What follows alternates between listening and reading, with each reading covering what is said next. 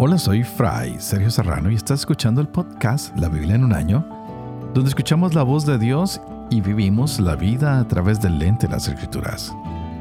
El podcast de la Biblia en un año es presentado por Ascension. Usando la cronología de la Biblia de Great Adventure, leeremos desde Génesis hasta Apocalipsis, descubriendo cómo se desarrolló la historia de la salvación y cómo encajamos en esa historia hoy.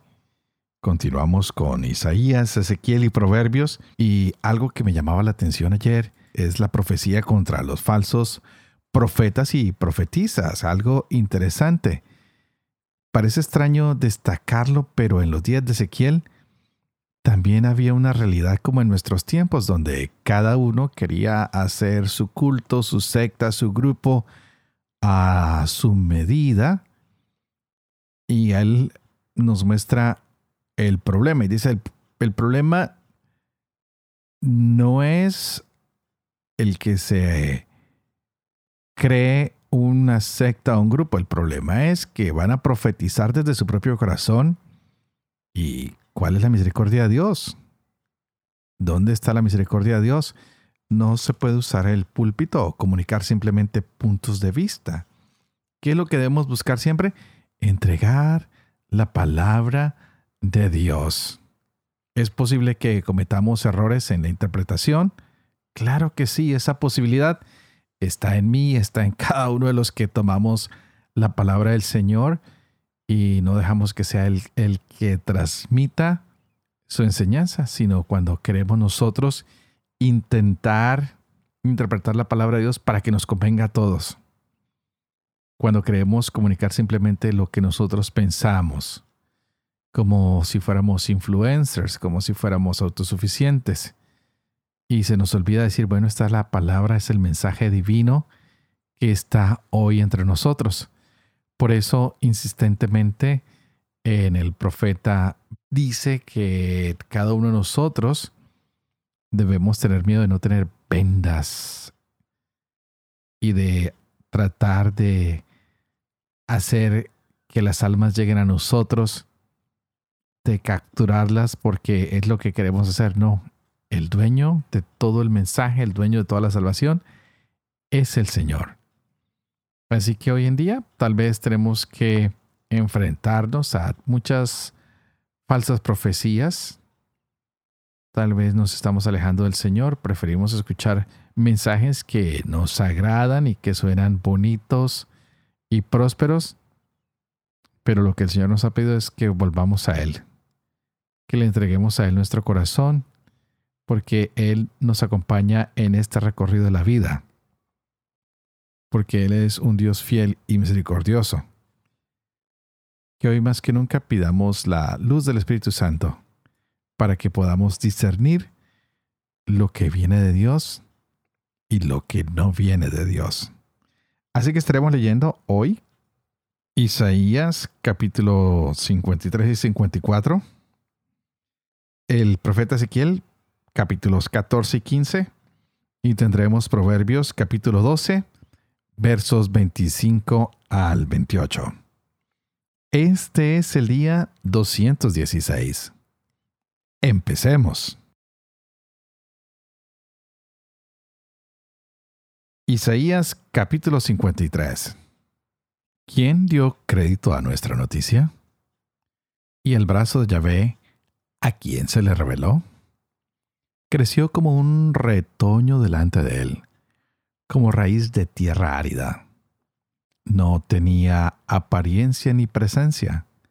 Lo vimos y no tenía aspecto que pudiéramos estimar. Despreciado, marginado, hombre doliente y enfermizo, como de taparse el rostro por no verlo. Despreciable, nadie.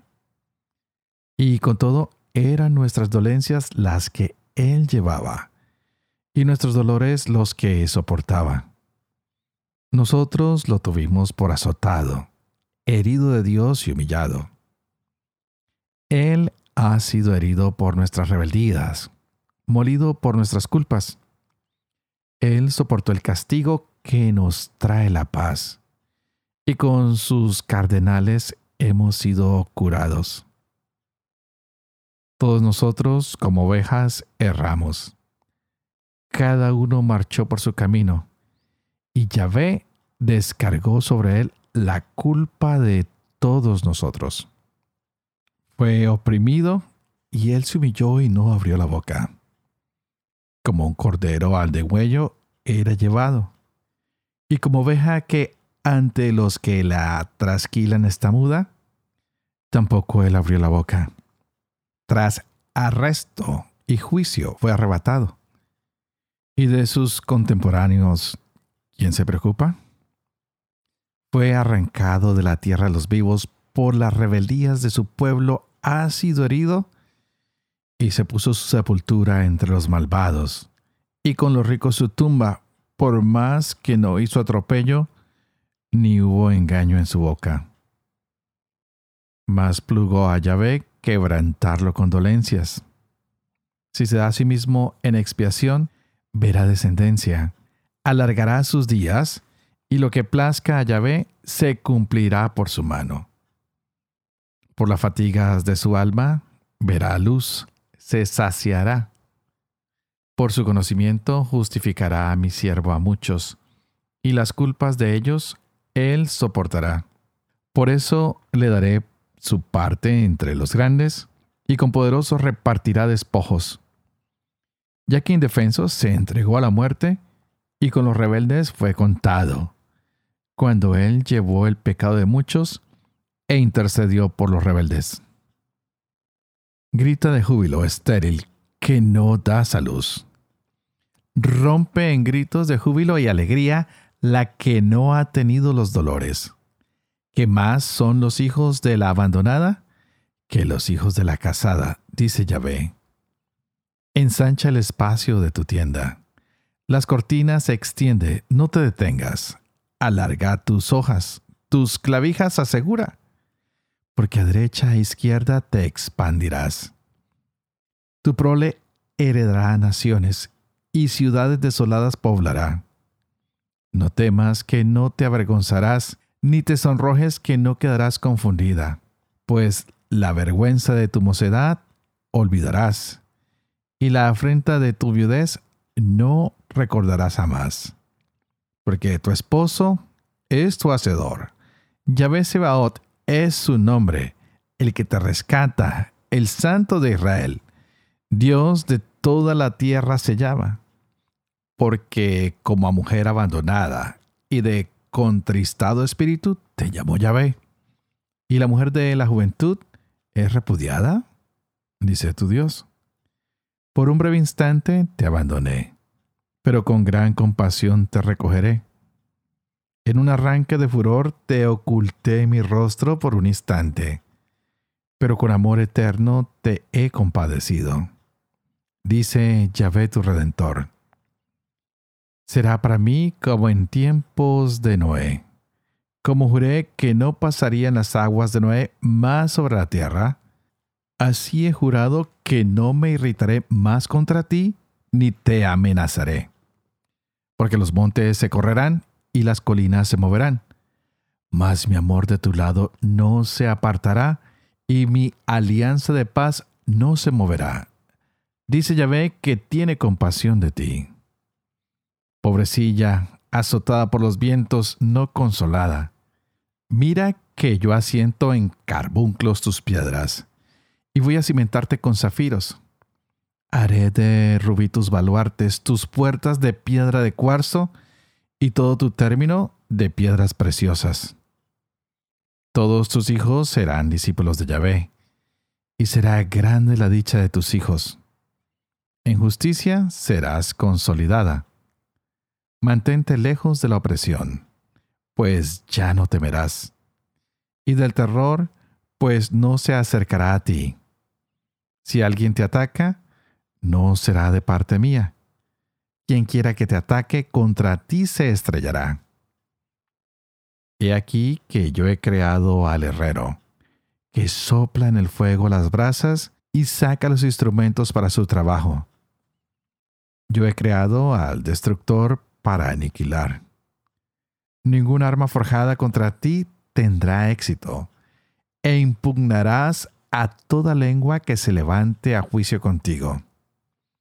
Tal será la heredad de los siervos de Yahvé y las victorias que alcanzarán por mí. Oráculo de Yahvé.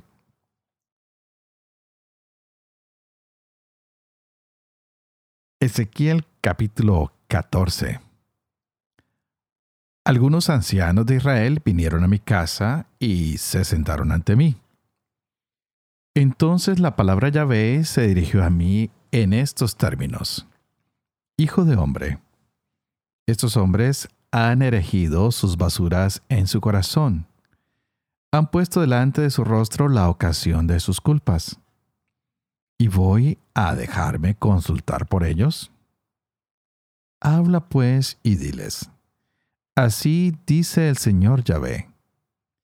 A todo aquel de la casa de Israel que erija sus basuras en su corazón, o que ponga delante de su rostro la ocasión de sus culpas, y luego se presente al profeta, yo mismo Yahvé le responderé a causa de la multitud de sus basuras, a fin de prender a la casa de Israel en su corazón, aquellos que se han alejado de mí a causa de todas sus basuras. Por eso di a la casa de Israel, así dice el Señor Yahvé, conviértense, apártense de sus basuras, de todas sus abominaciones, aparten su rostro, porque a todo hombre de la casa de Israel, o de los forasteros residentes en Israel que se aleje de mí para erigir sus basuras en su corazón, que ponga delante de su rostro la ocasión de sus culpas y se presente al profeta para consultarme, yo mismo Yahvé le responderé. Volveré mi rostro contra ese hombre. Haré de él ejemplo y proverbio lo extirparé de en medio de mi pueblo, y sabrán ustedes que yo soy Yahvé. Y si el profeta se deja seducir y pronuncia una palabra, es que yo, Yahvé, he seducido a ese profeta. Extenderé mi mano contra él y lo exterminaré de en medio de mi pueblo Israel. Cargarán con el peso de sus culpas ambos la culpa del profeta será como la del que lo consulte. Así la casa de Israel no se desviará más lejos de mí, ni seguirá manchándose con todas sus culpas. Ellos serán mi pueblo, y yo seré su Dios. Oráculo del Señor Yahvé. La palabra de Yahvé se dirigió a mí en estos términos. Hijo de hombre, si un país peca contra mí cometiendo infidelidad, y yo extiendo mi mano contra él, destruyo su provisión de pan y envío contra él el hambre para extirpar de allí hombres y bestias, y en ese país se hallan estos tres hombres, Noé, Daniel y Job, ellos salvarán su vida por su justicia. Oráculo del Señor Yahvé. Si yo suelto las bestias feroces contra ese país para privarlo de sus hijos y convertirlo en una desolación por donde nadie pase a causa de las bestias, y en ese país se hallan esos tres hombres, por mi vida oráculo del Señor Yahvé, que ni hijos ni hijas podrán salvar, solo se salvarán a sí mismos. Pero el país quedará convertido en desolación. O bien, si yo hago venir contra ese país la espada, si digo, pase la espada por este país, y extirpo de él hombres y bestias, y esos tres hombres se hallan en ese país, por mi vida, oráculo del Señor Yahvé, que no podrán salvar ni hijos ni hijas. Ellos solos se salvarán o si envío la peste sobre ese país y derramo en sangre mi furor contra ellos, extirpando de él hombres y bestias, y en ese país se hallan Noé, Daniel y Job. Por mi vida, oráculo del Señor Yahvé, que ni hijos ni hijas podrán salvar. Solo se salvarán a sí mismos por su justicia. Pues así dice el Señor Yahvé. Aun cuando yo mande contra Jerusalén mis cuatro terribles azotes, espada, hambre, bestias feroces y peste, para extirpar de ella hombres y bestias, si quedan en ella algunos supervivientes que han podido salir, hijos e hijas, y si salen hacia ustedes para que vean su conducta y sus obras, se consolarán ustedes de la desgracia que yo he acarreado sobre Jerusalén, de todo lo que he acarreado sobre ella. Ellos los consolarán cuando ustedes vean su conducta y sus obras, y sabrán que no sin motivo hice yo todo lo que hice en ella, oráculo del Señor Yahvé. La palabra de Yahvé se dirigió a mí en estos términos. Hijo de hombre, ¿en qué vale más el leño de la vid que el leño de cualquier rama que haya entre los árboles del bosque? ¿Se toma de él madera para hacer alguna cosa? ¿Se hace con él un gancho para colgar algún objeto? No, se tira al fuego para que lo devore. El fuego devora los dos cabos. El centro está quemado. ¿Sirve aún para hacer algo? Si ya cuando estaba intacto no se podía hacer nada con él, cuanto menos cuando lo ha devorado el fuego y lo ha quemado, se podrá hacer con él alguna cosa. Por eso así dice el Señor Yahvé. Lo mismo que el leño de la vid entre los árboles del bosque, al cual he arrojado al fuego para que lo devore, así he entregado a los habitantes de Jerusalén. He vuelto mi rostro contra ellos. Han escapado al fuego, por el fuego los devorará. Y sabrán ustedes que yo soy Yahvé, cuando vuelva mi rostro contra ellos. Convertiré esta tierra en desolación, porque han cometido infidelidad, oráculo del Señor Yahvé.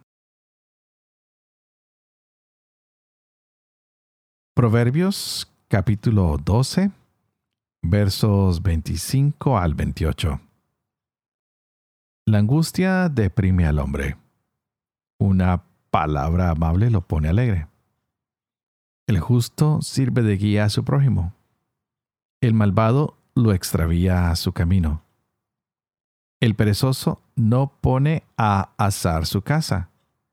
La diligencia es la mejor riqueza del hombre. En la senda de la justicia está la vida. El camino de la impiedad lleva a la muerte. Padre de amor y misericordia, tú que haces elocuente la lengua de los niños, educa también la mía. E infunde en mis labios la gracia de tu bendición, Padre, Hijo y Espíritu Santo. Y a ti te invito para que pidas al Espíritu Santo que abra nuestras mentes y nuestro corazón para que podamos gozarnos de esa palabra que Dios regala hoy a nuestras vidas. ¡Wow! Hermosa palabra el día de hoy. El Señor nos entrega una profecía contra la idolatría. Y no es cualquier idolatría, es una idolatría que traen los ancianos. Y el Señor promete que hará su justicia. En otras palabras, que Jerusalén va a recibir una reprimenda. Pero también el Señor nos muestra claramente cómo Jerusalén ha ido perdiendo lo que debía tener su amor hacia Dios toda su bondad, todas sus hazañas, y hoy la compara con una vid que es inútil. Y más adelante veremos que la sigue comparando con muchas otras cosas que uno dice, wow, qué duro, el Señor definitivamente está desanimado, desairado, está entristecido por lo que ha pasado. Por eso hoy se llaman a los ancianos y se les dice, miren, tienen que arrepentirse. Porque este es el mensaje principal del Señor, quien llama a su pueblo y les dice, ¿ustedes para dónde van? arrepiéntanse, regresen a mí, están tomando el camino equivocado. Escuchen a mis profetas, escuchen a mis jueces, escuchen mi palabra. Pero parece que es más emocionante seguir ídolos y que los ídolos se apegan al corazón de los hombres y de las mujeres de ese tiempo. Nada diferente a lo que pasa en nuestros días.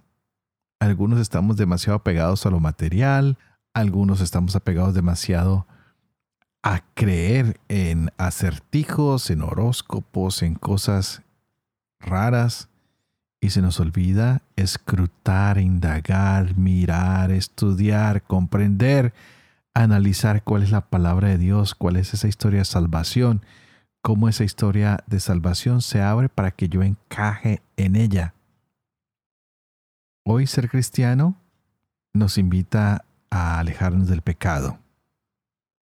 Nos invita a saber que no podemos salir tan fácilmente si no es con la ayuda del Señor. Un Señor que viene y carga con nuestra culpa y que se va a entregar para que tú y yo seamos salvos, para quitarnos toda esa inmundicia, todo lo que nos sirve. Y es por eso que teníamos esa lectura tan hermosa de Isaías. Lecturas que hacen referencia a ese siervo doliente que viene a entregarse por nosotros, que carga con nuestros pecados, que carga con nuestras faltas, porque el Señor sabe que nosotros con nuestras fuerzas no podemos continuar por eso nos da la fuerza a través de su Hijo, a través de su Espíritu y nos dice, yo los voy a limpiar. Voy a quitarles ese pecado, pues ya han saboreado los frutos del pecado y no son agradables. Sé lo que han sufrido, sé que se han desviado, sé que les ha ido bastante mal, pero yo sé que si se arrepienten y vuelven a mí, yo les mostraré mi compasión y mi misericordia. Esas son las palabras del Señor en todas estas lecturas que hemos venido trayendo, no solo hoy, sino hasta el día de hoy. El Señor conoce nuestros corazones. El Señor conoce nuestras acciones. El Señor conoce a los falsos profetas que a veces quieren engañarnos y distraernos. También conoce que nos hemos venido destruyendo a nosotros mismos porque nos falta amor mutuo, porque hemos abandonado su camino, pero el Señor nunca ha quitado su mirada de nosotros, nunca ha dejado de acompañarnos. Por eso les decía que este es uno de mis ah, favoritos, el profeta Ezequiel, donde Dios ha estado caminando con nosotros en el exilio. Y es un Dios que siempre ha intentado librarnos de la destrucción. ¿Por qué? Porque nos ama. Porque, como lo dije hace un momento atrás, Él siempre tiene su mirada sobre nosotros. La invitación es a que escuchemos la palabra de Dios. Y aunque haya muchas personas que no lo hagan, pues es una razón más para nosotros escucharla, difundirla en todo el mundo, tal vez por los medios de comunicación social que usamos hoy en día. Ojalá que esta palabra alcanzara a muchos grupos, a muchas personas, que pudiéramos profesar que el Señor es el Dios amoroso y misericordioso que quiere salvarnos.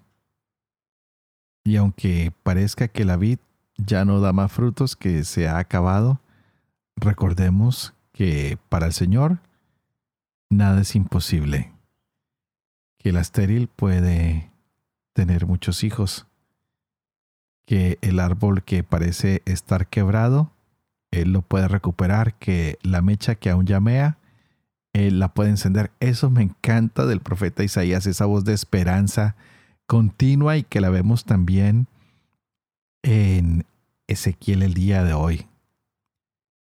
Él no quiere que nosotros olvidemos que Dios está presente en medio de nosotros, que su palabra está latente, que su palabra da vida, que a través de este siervo doliente, nosotros podemos ser sanados. ¿Será de nuestra enfermedad física? ¿Será de nuestros dolores? ¿De qué nos va a sanar el Señor? Hoy se nos dijo muy claramente, este siervo, él mismo llevará nuestros pecados en su cuerpo. Y con su muerte nos dará vida nueva para que quedemos sanados de la herida que el pecado cometió en nosotros. Que el Señor que ha cargado con nuestros pecados nos siga bendiciendo. Que el Señor que ha entregado su vida por ti y por mí, lo entregue por aquellos que hoy necesitan más de su amor y de su misericordia. Y como siempre, antes de terminar, quiero pedirles a ustedes que por favor oren por mí, para que yo pueda seguir llevando adelante este proyecto de la Biblia en un año, para que pueda seguir viviendo con fe lo que leo, lo que comparto, para que pueda enseñar siempre la verdad y sobre todo para que yo pueda cumplir lo que he enseñado. Y que la visión de Dios Toporoso, que es Padre, Hijo y Espíritu Santo, descienda sobre cada uno de ustedes y los acompañe siempre. Que Dios los bendiga.